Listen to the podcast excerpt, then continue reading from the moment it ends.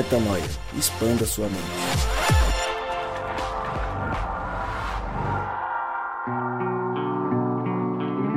Está no ar mais um podcast Metanoia e você é muito bem-vindo ao podcast Metanoia número 179, 179 vezes Metanoia e como eu sempre digo, meu nome é Lucas Vilches e estamos juntos nessa caminhada. Lembrando você que toda terça-feira um novo episódio é lançado e você pode acessar todos os nossos conteúdos lá no nosso site portalmetanoia.com. Repetimos, sim, repetimos o time da semana passada, Alexandre Alves. Que alegria ter você de novo, que foi um sucesso absoluto o episódio passado. Você tá bom? Obrigado aí mais uma vez. Tudo bom? Tudo bom. Corrido, Tá feliz? calor hoje. Tá cal ah, calor, tá insuportavelmente quente nessa cidade. Obrigado, tamo aí de novo. Irã Jacobini, Fala, gente. você tá bem? Tô bem, Tá bonzão? tô bonzão. Tá feliz de estar falando? Você gosta de apocalipse, né, Irã? Cara, na verdade isso é um mito, né? Apocalipse Ah, é? não é a minha praia. Não? É mito? Eu não sei o que eu tô fazendo aqui, na verdade, né? Ah, você- Minha praia é um pouquinho mais o êxodo, mais os evangelhos, principalmente Lucas ali. É uma área que eu Sei gosto porque eu bastante. olho pra você, eu falo, ah, vou A- falar de apocalipse. A obra de Lucas. Todo é, mas mundo, todo mundo Tem tem, isso, essa né? visão, Eu gosto um pouquinho de apocalipse. Justamente por sim. causa do trabalho que o Irã desenvolveu aqui na, na Nova Semente do, do Começos, onde em algum momento teve uma série ali e principalmente teve um, um quadro que foi colocado ali na sala onde é explicado historicamente todo o processo, inclusive criado pelo próprio Irã, se eu não me engano, né, Irã? É isso aí. E, e aí ficou essa, essa- esse estigma do cara conhecedor do É apocalipse. Então aí- ficou. Mas tá aqui, trazendo um monte de conhecimento, os caras vão continuar achando isso. Então tá bom, então vambora. Vamos, né? Legal. A gente tá numa série sobre as cartas eh, de Apocalipse, as cartas às igrejas, ali começando em Apocalipse 2. E a gente lá no episódio 176, a gente começou essa série. Então, episódio a episódio, a gente entrou em cada uma das cartas, cada uma das igrejas. E o meu convite a você é o mesmo que eu já fiz nos outros episódios. Se você caiu ah, me indicaram o podcast Metanoia e você caiu aqui no 179, volta lá no 176, entenda o contexto, pegue toda a dinâmica que a gente está criando em cima dessa série para você ouvir uma a uma. São raras as séries que a gente faz, mas quando a gente faz é importante você seguir o caminho dela para você pegar a evolução dos conceitos, até porque a gente traz algumas coisas menos aprofundadas aqui nesse episódio, por exemplo, que a gente já se aprofundou mais em alguns anteriores. Então é interessante você fazer esse caminho. Caindo no episódio de hoje, a gente vai falar sobre a carta à igreja de Tiatira. Vamos entender o que, ela traz, os conceitos históricos, os pontos importantes e, obviamente, como a gente tem feito ao longo dos episódios, de que forma a gente traz o texto lá de Apocalipse para nossa rotina hoje em dia. Diferente do episódio passado que a gente já começou a conversar e foi, foi, foi, a gente nem leu todo o texto, mas vocês leram nas pontuações. Eu vou começar lendo e aí vocês ficam à vontade para tocar o restante, beleza? Então vamos lá em Apocalipse 2, de 18 a 29. Ao anjo da igreja em Tiatira escreva: Estas são as palavras do Filho de Deus, cujos olhos são como chama de fogo e os pés como bronze reluzente. Conheço as tuas obras, o seu amor, a sua fé, o seu serviço e a sua perseverança, e sei que você está fazendo mais agora do que no princípio. No entanto, contra você tenho isto: você tolera a Jezabel, aquela mulher que se diz profetiza. Com os seus ensinos, ela induz os meus servos à imoralidade sexual e a comerem alimentos sacrificados aos ídolos. Dei-lhe tempo para que se arrependesse da sua imoralidade sexual, mas ela não quer se arrepender. Por isso, vou fazê-la adoecer e trarei grande sofrimento aos que cometem adultério com ela, a não ser que se arrependam das obras que ela pratica. Matarei os filhos dessa mulher. Então todas as igrejas saberão que eu sou aquele que sonda mentes e corações, e retribuirei a cada um de vocês de acordo com as suas obras. Aos demais que estão em Tiatira, a vocês que não seguem a doutrina dela e não aprenderam, como eles dizem, os profundos segredos de Satanás, digo: não porei outra carga sobre vocês. Tão somente apeguem-se com firmeza ao que vocês têm, até que eu venha. Aquele que vencer e fizer a minha vontade até o fim, darei autoridade sobre nações. Ele as governará com cetro de ferro e as despedaçará a um vaso de barro. Eu lhes darei a mesma autoridade que recebi, a autoridade de meu Pai. Também lhe darei a estrela da manhã. Aquele que tem ouvidos, ouça o que o Espírito diz às igrejas. Por onde vocês querem começar? Fiquem. Alexandre, Alexandre, você que é um convidado, chegou aí semana passada. Vamos O que que, o que ponto que te chama a atenção? Porque eu poderia começar perguntando qual elogio, qual reprovação e blá blá blá, mas acho que é importante vocês trazerem pontos aleatórios do que mais chamou a atenção a vocês nessa primeira leitura do texto.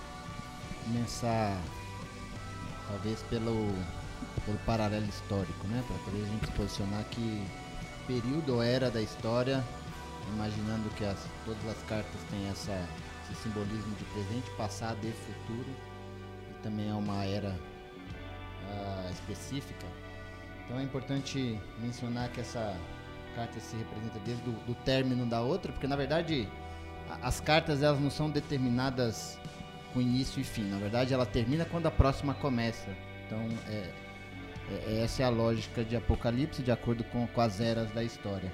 Então, como a de Pérgamo acabou em 538, né, com, com o edito de Justiniano lá, que tornou Roma o bispo de Roma. Isso tem total, é bom mencionar isso porque isso tem total a ver com, com o contexto do que a gente vai falar na hora que for trazer para a realidade presente de hoje, de como isso afeta nós.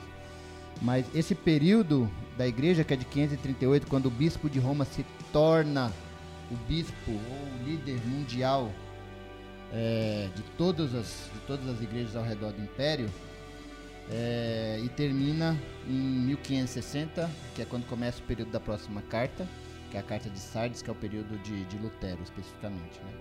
Mas então é só posicionar, porque eu queria só trazer isso, porque isso tem total a ver com tudo aquilo que a gente vai falar, que é essa, esse surgimento de- da figura de um poder, de um líder, e, e é importante que é um poder religioso que começa a tomar, que toma uma forma de representatividade, de influência e de força sobre a igreja invisível de Deus e a igreja visível que até então se manifestava naquele, naquele tempo, né? Então quero trazer isso à tona e depois deixar o pessoal falar mais aí.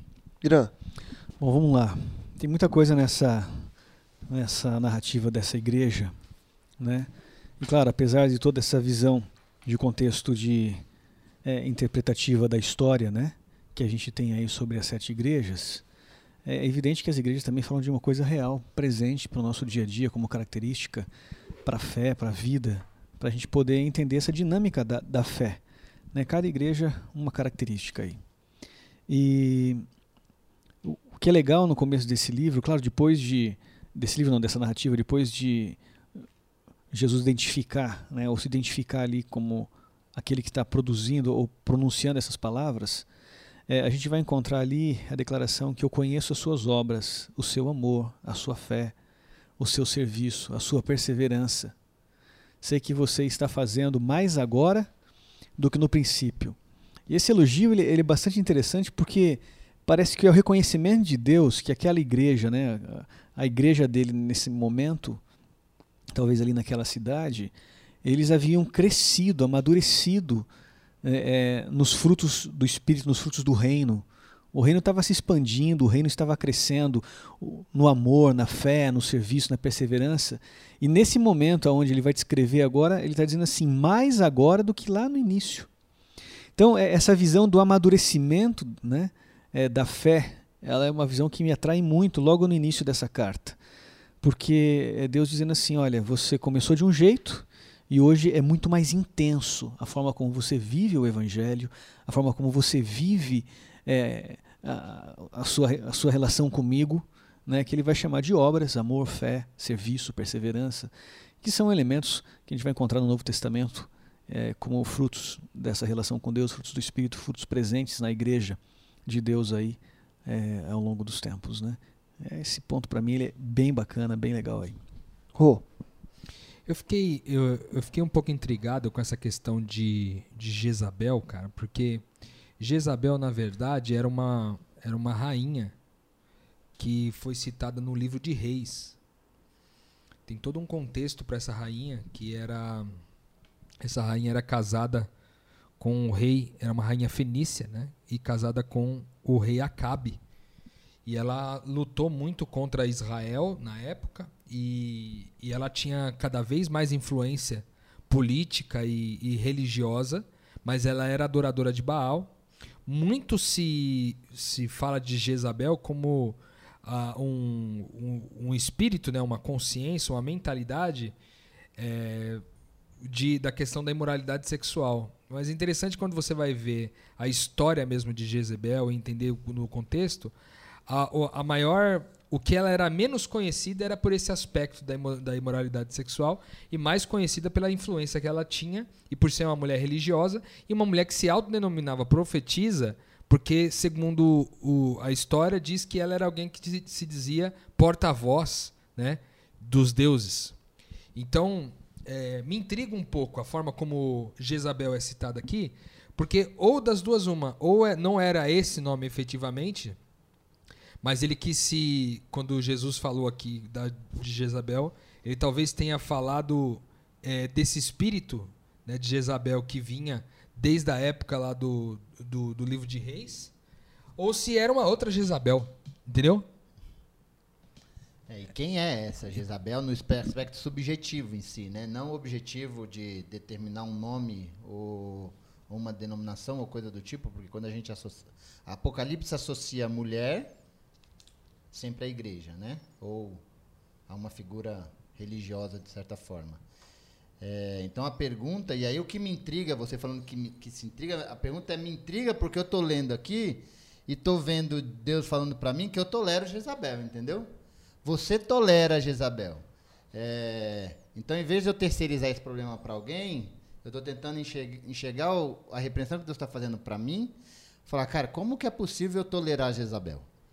Né? Então, acho que a primeira pergunta que a gente precisa saber é o que representa, não quem é, mas o que representa Jezabel a ponto de eu tolerar isso e isso ser uma repreensão. Então vale a pena a reflexão nesse sentido, né? O que representa Jezabel para que a gente é, eu tome que... consciência se está tolerando ou não, né? É, e o que que, o que que seria essa imoralidade sexual, na verdade? Porque se, é, se o nome dela está atribuído exatamente a isso, uma mulher que se diz profetiza, mas que com seus ensinos induz aos servos de Jesus a imoralidade sexual e a comerem os alimentos sacrificados a ídolos, aqui eu acho que não cabe muito no nosso contexto de hoje, mas em relação à imoralidade sexual, sim. Então, o que seria a imoralidade sexual, Irã? É isso que você está dizendo, é o sexo imoral. Na verdade, tem muitas definições sobre isso, mas eu gosto das definições mais simples, né? Eu acho que quando as coisas são mais simples, menos chance de erro. Quando a pessoa tem que ficar encontrando muito argumento filosófico para justificar uma ideia, é, é um pouco mais difícil de a gente acreditar, né? E um tempo atrás estava escutando um pastor falar sobre essa questão da sexualidade é, e ele mencionou que na ótica dele é evidente é, é, sexo sem amor é pecado. Né? Então talvez essa ideia da imoralidade sexual tenha a ver é, num, de uma forma bem primária com essa ausência de amor. Ok? Uma ausência de amor que é presente na vida humana em todas as dimensões. Né? A gente não precisa é, refletir muito sobre essa questão da sexualidade, mas não são poucos os filósofos que colocam o sexo como a, o grande gatilho propulsor de toda, gatilho não, mola, propulsora de toda, todo, todo o desenvolvimento da sociedade contemporânea, né? não só da contemporânea, mas da sociedade ao longo dos tempos. Tudo de alguma forma gira em função da sexualidade.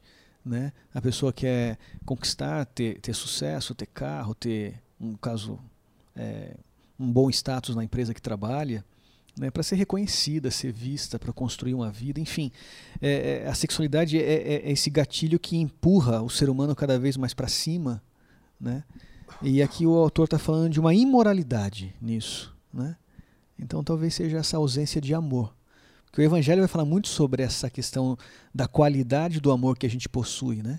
Se é um amor centrado no outro, na perspectiva do Cristo, ou na própria perspectiva do Cristo, quando não é. Porque o amor centrado no outro é o amor do reino de Deus, é, ou do reino dos céus.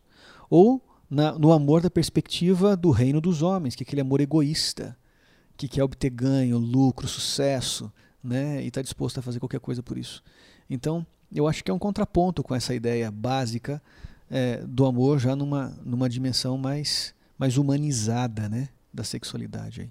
Será que talvez utilizando. Eu gostei muito dessa definição, nunca tinha ouvido ela, achei bastante interessante. Sempre ouvi muita discussão a respeito de moralidade sexual, mas nunca tinha ouvido, ouvido dessa forma. Eu acho que a forma como você definiu, que você ouviu desse pastor que você estava ouvindo, eu acho que ela resume significativamente tudo aquilo que moralidade sexual pode significar na minha cabeça. Eu fico pensando aqui, se a gente. Se o texto está dizendo que é, a gente tolera é, esse tipo é, a gente tolera esse tipo de né? relação né? sem relação amor. Sem amor. Porque isso pode significar desde uma relação. Porque, em geral, é, por causa da institucionalização, talvez, do casamento.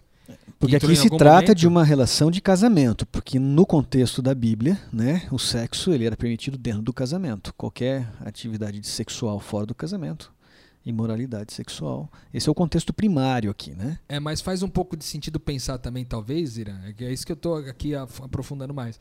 É possível cometer imoralidade sexual dentro do próprio casamento?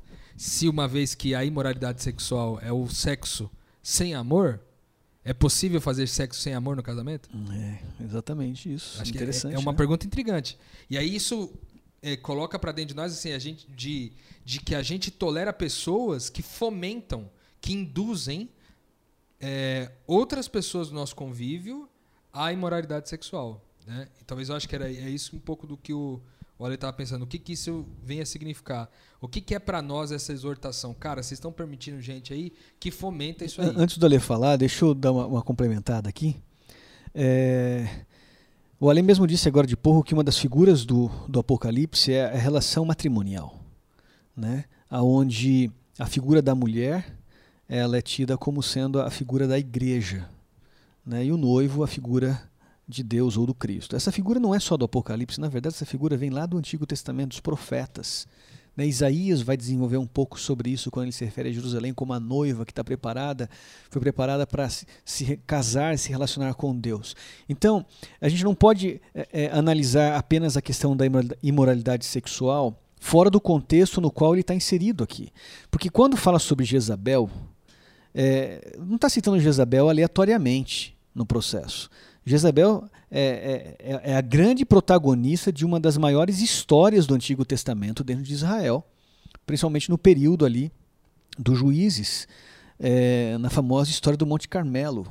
Né? Os próprios filhos de Jezabel, aos quais eles são indicados aqui, esses filhos são os, os sacerdotes que Jezabel constituiu para governar é, Israel e inspirar Israel, sacerdotes que viviam a perspectiva de uma religião cerimonial, onde os animais sacrificados, parte do processo religioso era comer a carne desses animais sacrificados.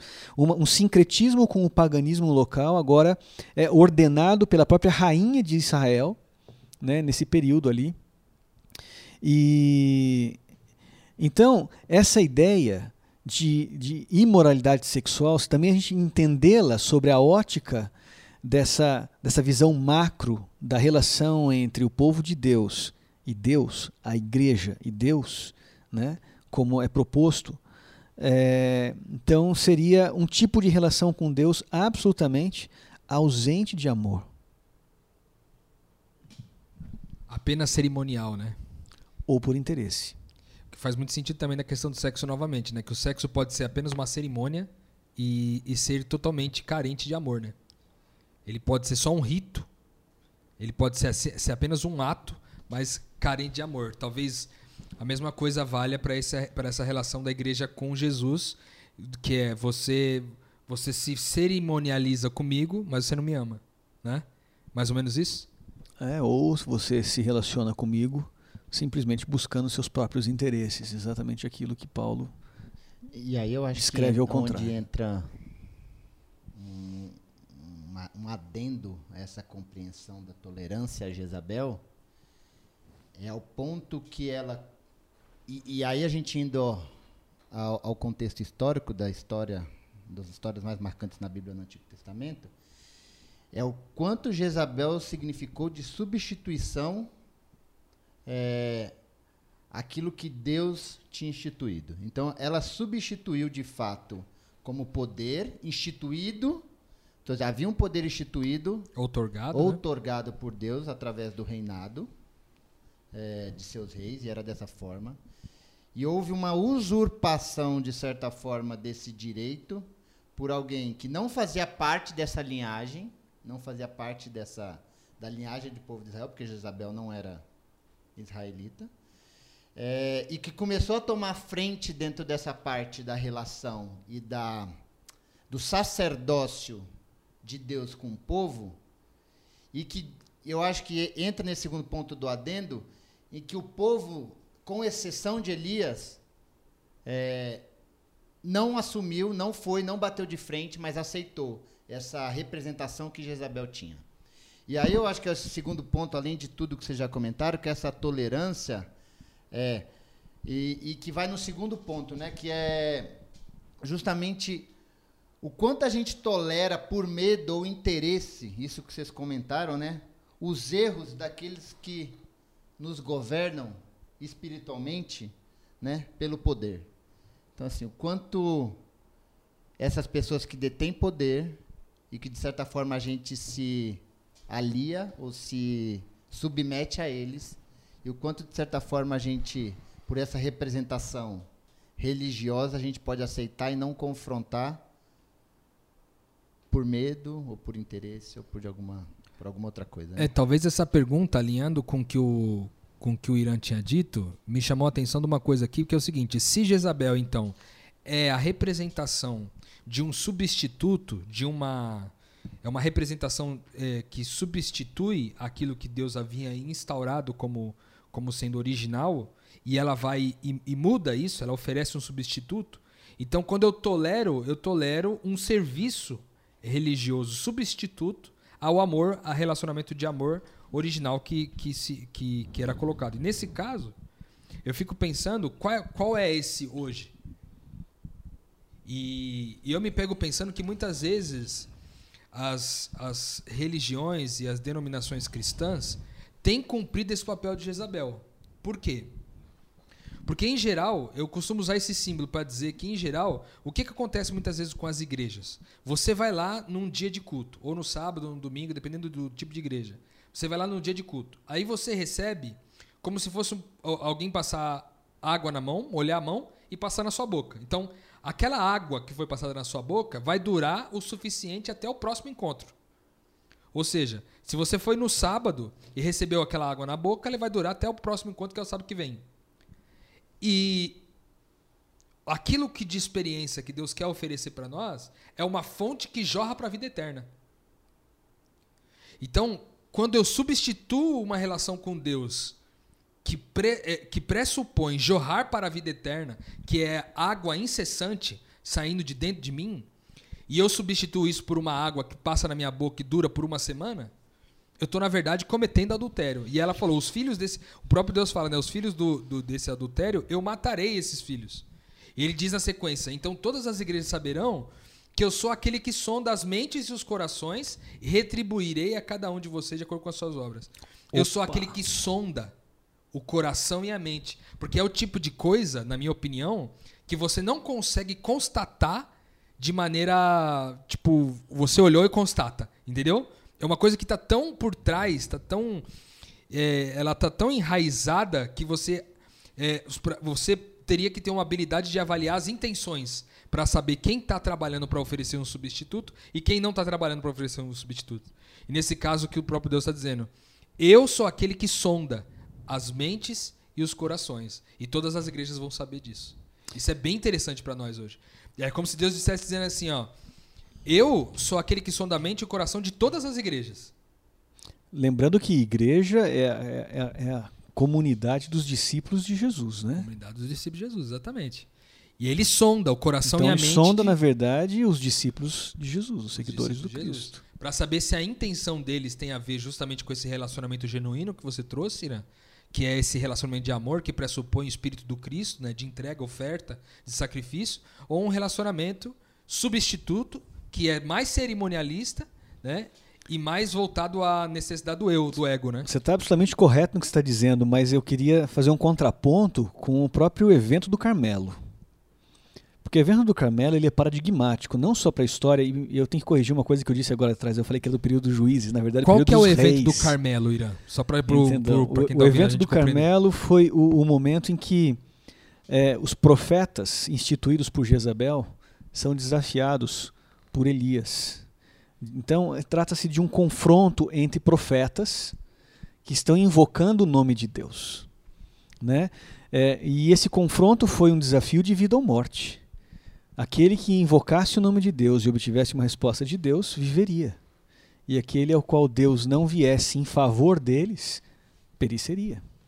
E essa ideia do sacrifício é interessante porque quando a gente vai para o Monte do Carmelo, né, é, é, a gente encontra os profetas ali de Baal, na narrativa de- do livro dos reis, é, se sacrificando constantemente, se cortando e fazendo promessas e clamando aos deuses, né, aos quais eles eram devotos, e silêncio da parte desses deuses. E quando a gente chega em Elias, no momento que depois no final do dia lá a narrativa vai descrever que Elias agora chegou a vez dele falar com, com Deus depois de 400 tentarem, né? é, vai Elias. E, e Elias, ele até mesmo de forma provocativa joga água sobre o altar, né? Porque ele tinha a convicção de que Deus o responderia. E ele não faz sacrifício.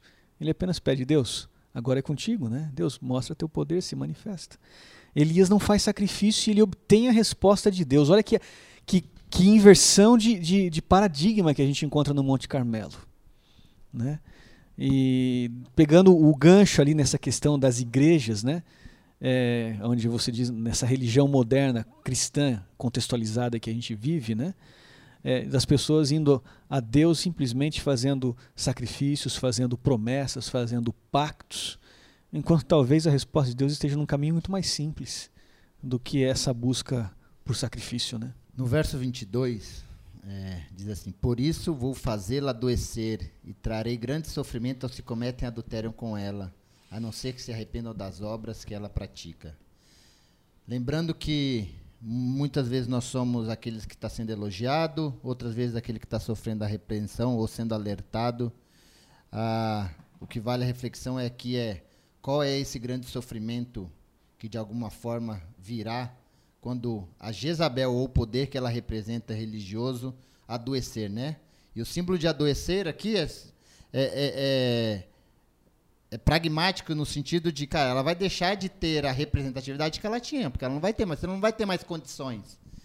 E nesse momento, você como sendo aquele que compactou de alguma forma com isso, você vai saber lidar sem um poder que, que te guiava, que te orientava, Que dizia o que você tinha que, que fazer. dizia o que você tinha que fazer, ou você agora é um discípulo que se conecta de fato ao Espírito, que a gente que vai no final, né? O que o Espírito diz às igrejas.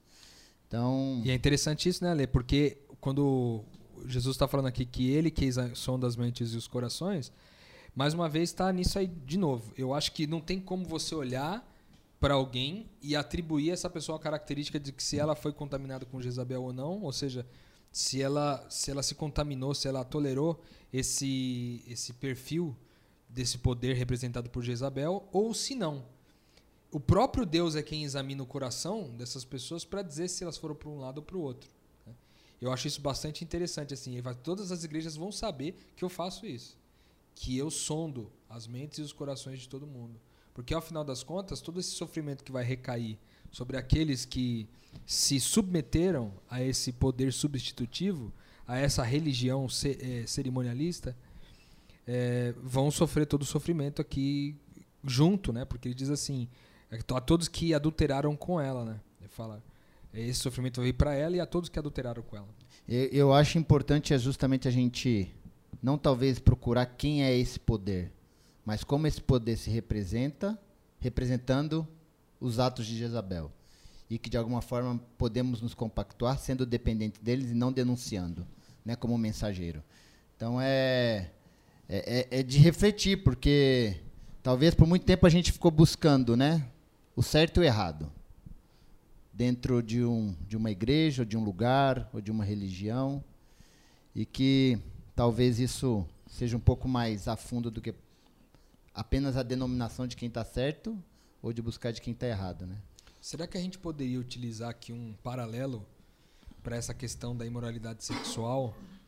É, a gente fazer um paralelo sobre todos esses escândalos que foram levantados nas igrejas cristãs, na igreja católica, na igreja evangélica, até mesmo em centros espíritas, esse agora com João de Deus que aconteceu recentemente, e todos os casos de escândalo que a gente viu mais recentemente, que, que, que você vê essa mistura de sexo né, com religião, Será que é possível a gente atribuir a esse poder de Jezabel também esse comportamento?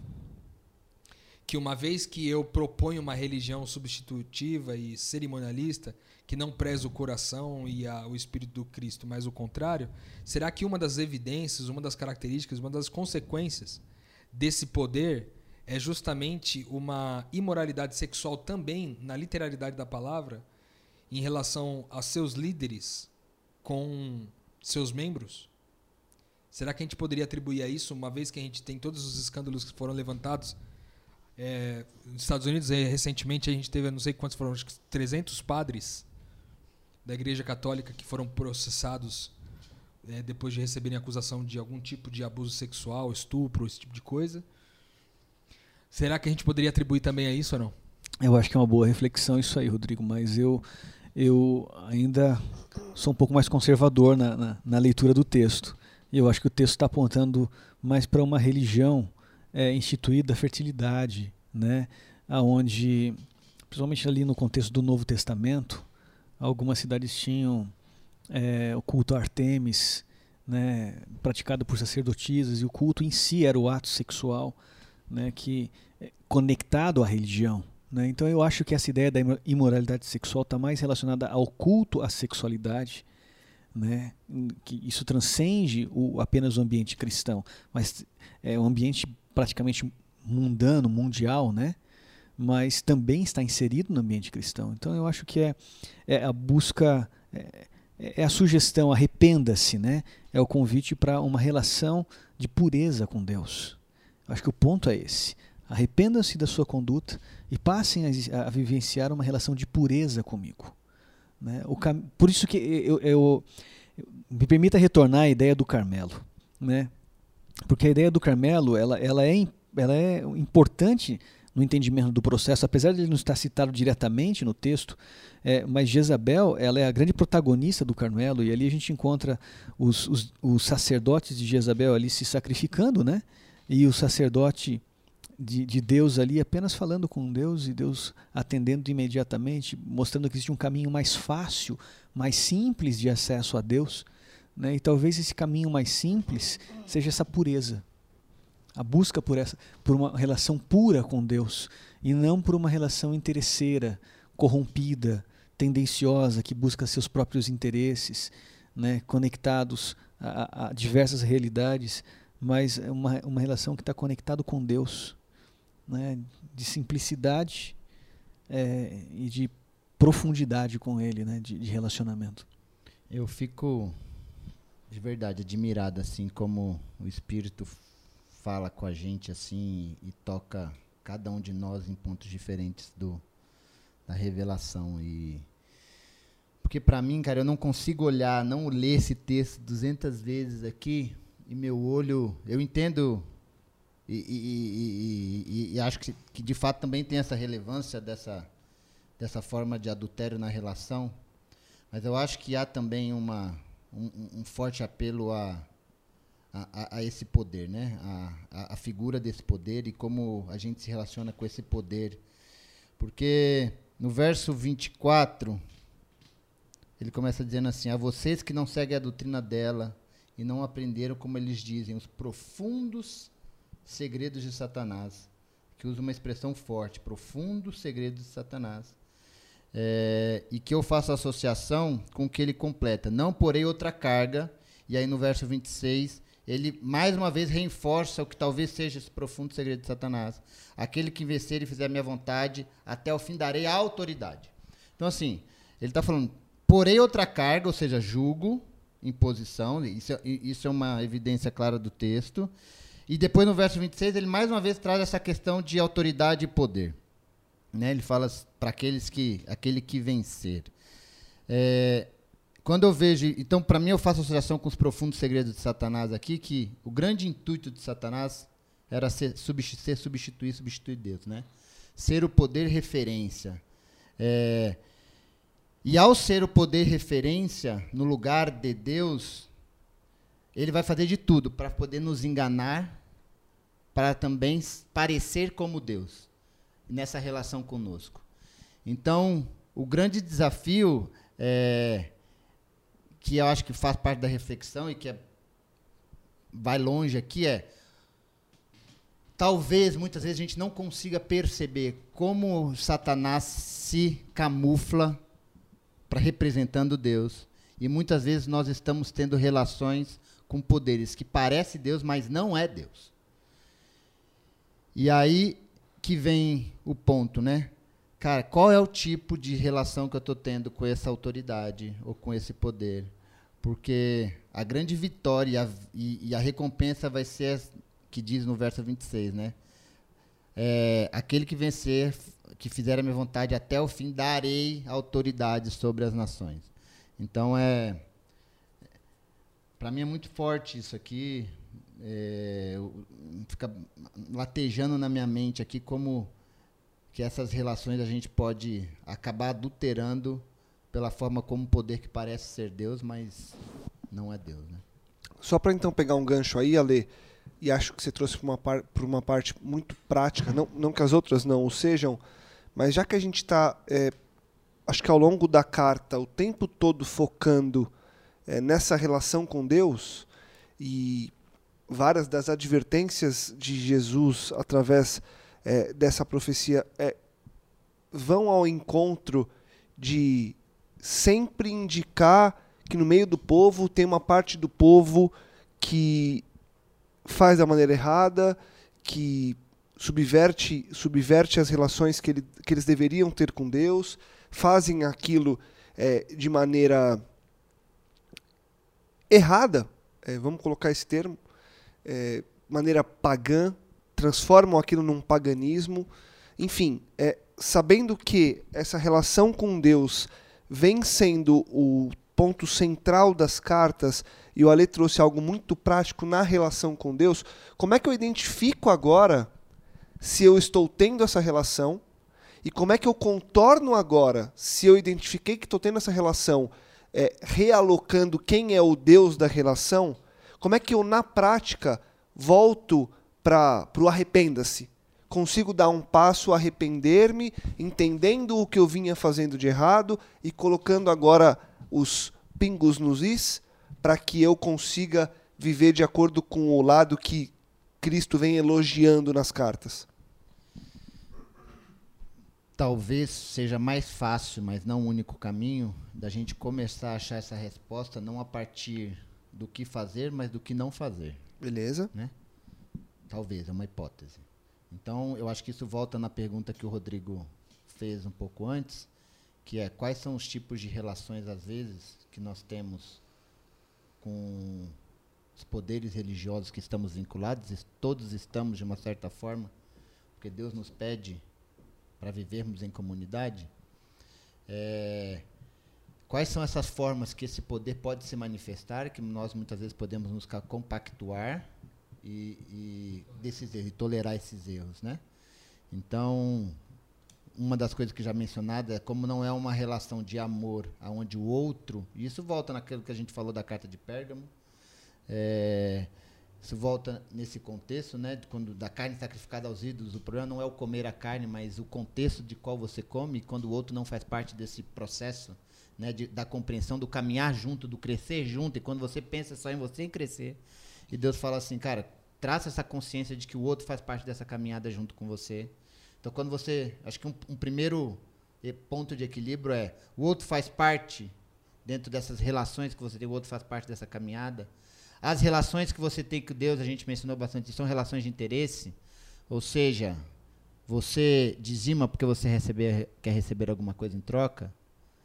Você atua em um ministério ou faz alguma coisa com Deus porque você tem medo do seu emprego você perder amanhã. Você não mente, você não rouba porque você tem medo de ser preso. Então, de alguma forma, sempre quando há esses tipos de relações que nos mostram o caminho errado e talvez a gente, a partir de ouvir o Espírito, a gente começa a entender o, o, o ponto certo, o equilíbrio certo, né? Que não, nem sempre é tão simples. Legal, muito bom ali.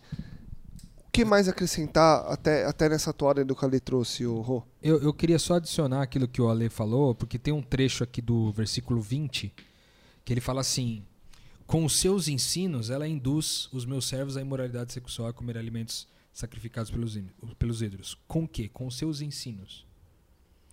Isso aqui me chama bastante atenção. Quando a gente está falando desses poderes que criam uma fé substituta para a fé original, uma adoração falsa. Porque veja só, é, você não pode dizer que uma nota de 3 reais é falsa. Ela é uma nota inexistente, entendeu? Uma nota falsa seria uma nota de 2 reais que existe e ela é muito parecida com aquela que, que é a nota verdadeira, entendeu? Por isso que se, se diferencia verdadeiro e falso. Aquilo do, do Monte Carmelo, que o Irã citou, e depois, mais para frente, talvez até o Armagedon, mostrando essa diferença, né, de essa, essa diferença, esse paralelo de que nos dois lugares, né, Deus vai é, afirmar qual é a verdadeira adoração. Quando ele diz assim, com seus ensinos, ela induz os meus servos à imoralidade sexual, dizendo que nesse lugar, ou nesse, nesses poderes ao qual você se submete, aquilo que você é ensinado, aquilo que você aprende, te induz a se relacionar com Deus dessa forma comercial, então eu acho que é um grande indicador, entendeu? Porque a gente vinha falando aqui um pouco offline de que é, talvez o problema não esteja no, no objeto da adoração, talvez também esteja, mas também no adorador. Ou seja, eu posso estar diante de um poder como esse e não me contaminar com seus ensinos e a sua indução.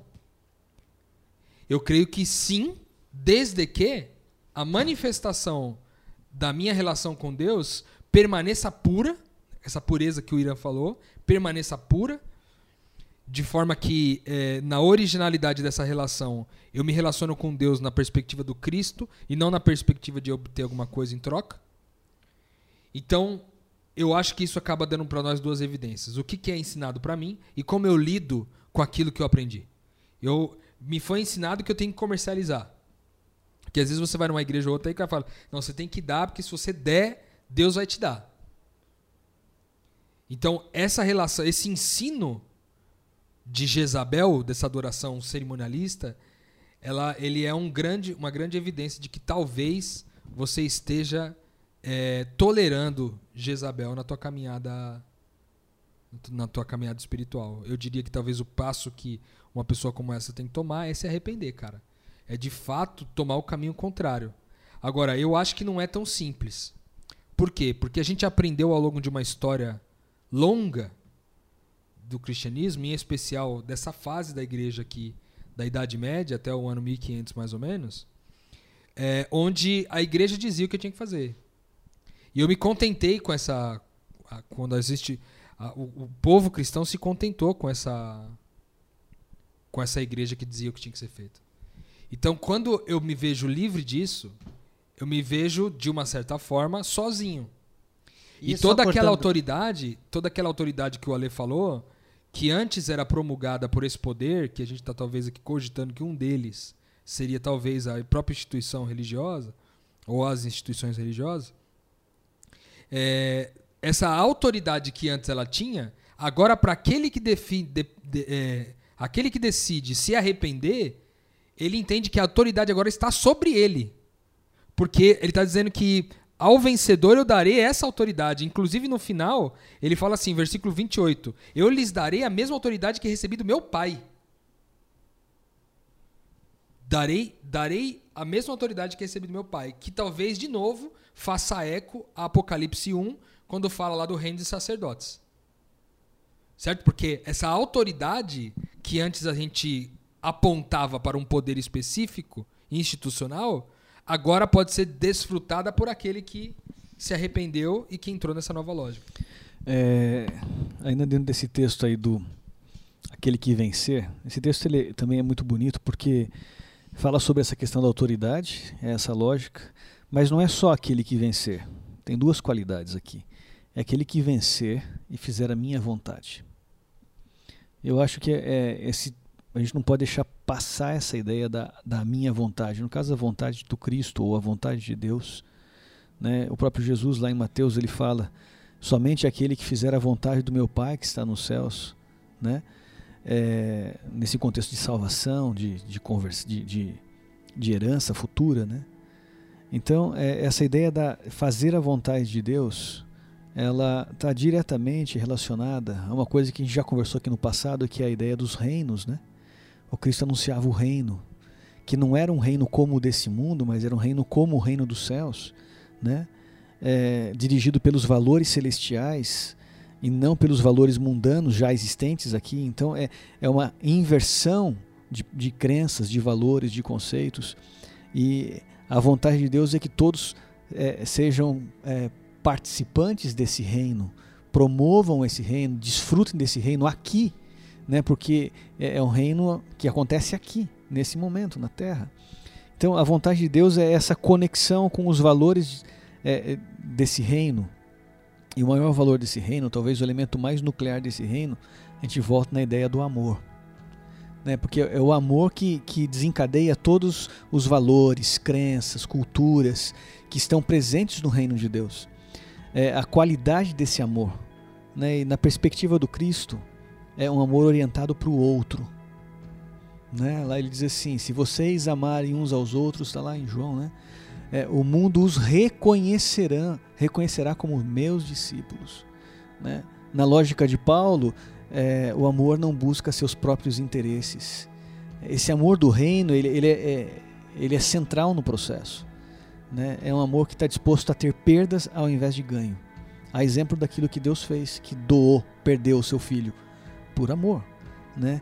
Então eu acho que essa vontade de Deus ela, ela é muito importante porque não é apenas alguém que vence é, diante da, da, da, falsificação da verdade, não é aquele que levanta uma bandeira contra os falsificadores da verdade, não é apenas o defensor de ideias e conceitos e teologias, mas é aquele que além disso é, vive nessa perspectiva da vontade do Pai, de um amor orientado para outro. É o, ele, o, o seu, é o discípulo que tem essas duas qualidades que recebe a autoridade.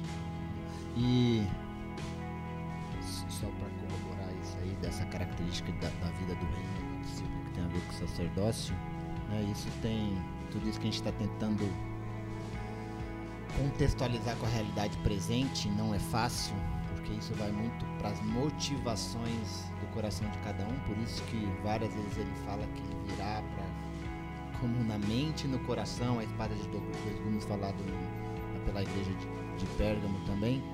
Mas é interessante porque quando a gente vai no paralelo histórico, e aí tem a ver com essa promessa de autoridade a ser dada para cada um de nós, para viver esse reino é, de sacerdotes, é, com esse princípio do amor ah, não egoísta, é, quando a gente vai ver esse paralelo histórico, foi justamente na época, mencionei lá no início, que a partir de 538, onde é o período negro, né? Ou a idade negra, né? A idade escura.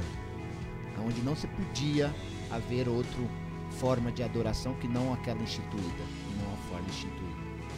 E aí ele fala que essa, esse modelo vai cair, ou esse modelo que te ensina a fazer através de um único modo, e eu acho que o problema não é basicamente isso, apesar de ser um problema, mas o maior problema é quem se submete a ele.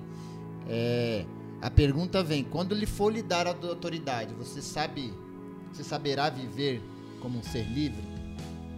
Você saberá viver como alguém aonde a vida inteira te, te disseram o que você tinha que fazer e agora você é um reino de sacerdote, é onde você tem a, ouve através do Espírito o que você precisa fazer.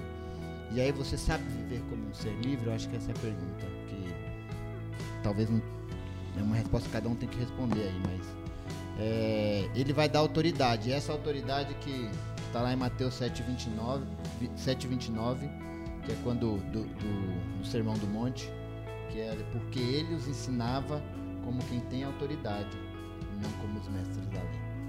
Então é vale essa reflexão assim, qual é essa autoridade de Cristo e é uma autoridade que independe dos outros estarem me guiando. É uma autoridade que vem da relação minha com Deus, com o Espírito principalmente, que é a forma como Deus se manifesta para cada um de nós hoje. Talvez até mesmo essa autoridade que se manifesta no amor, né? Sim. Por que, que há autoridade para o reino, reino de sacerdotes?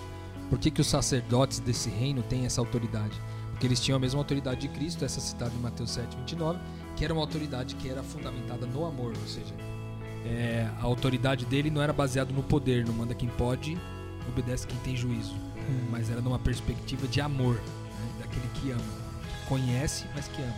É, essa perspectiva de autoridade é interessante porque existem dois tipos de autoridade. Existe a autoridade conquistada e a autoridade concedida. Né?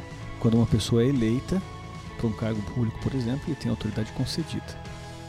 Agora, um ativista político, muitas vezes ele tem uma autoridade conquistada, uma história, uma trajetória de vida. Né? Aqui está falando que Deus vai dar autoridade, então claramente é uma autoridade é concedida né, sobre as nações por Deus.